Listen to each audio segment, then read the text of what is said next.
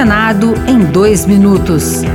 Eu sou Fernando Ribeiro e você ouve agora as principais notícias do Senado Federal desta segunda-feira. A PEC da transição, com valores e prioridades do presidente eleito Lula, deverá ser apresentada na quarta-feira. O líder do governo, senador Carlos Portinho, do PL do Rio de Janeiro, comentou que a base aliada de Bolsonaro concorda com o Auxílio Brasil de 600 reais e com um aumento maior do salário mínimo. Mas ponderou que as demais promessas de Lula, sem a definição de valores, não terão total apoio dos aliados de Bolsonaro. A gente não sabe quem é o ministro da Economia que vai avalizar esse cheque. A gente, então, sem ministro, né, sem proposta, porque o que eu sei é pela imprensa, sem valor porque ela começou com 50, já escutei na imprensa 60, 80, 200 bi.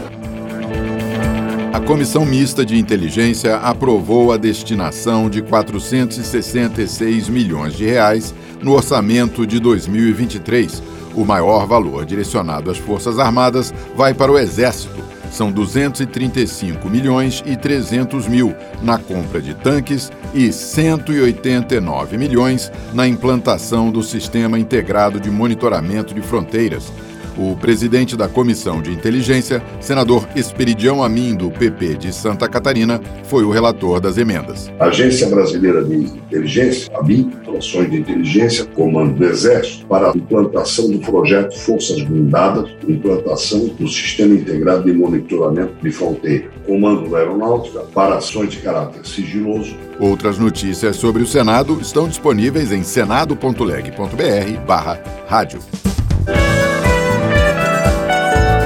Senado em dois minutos. Uma produção Rádio Senado.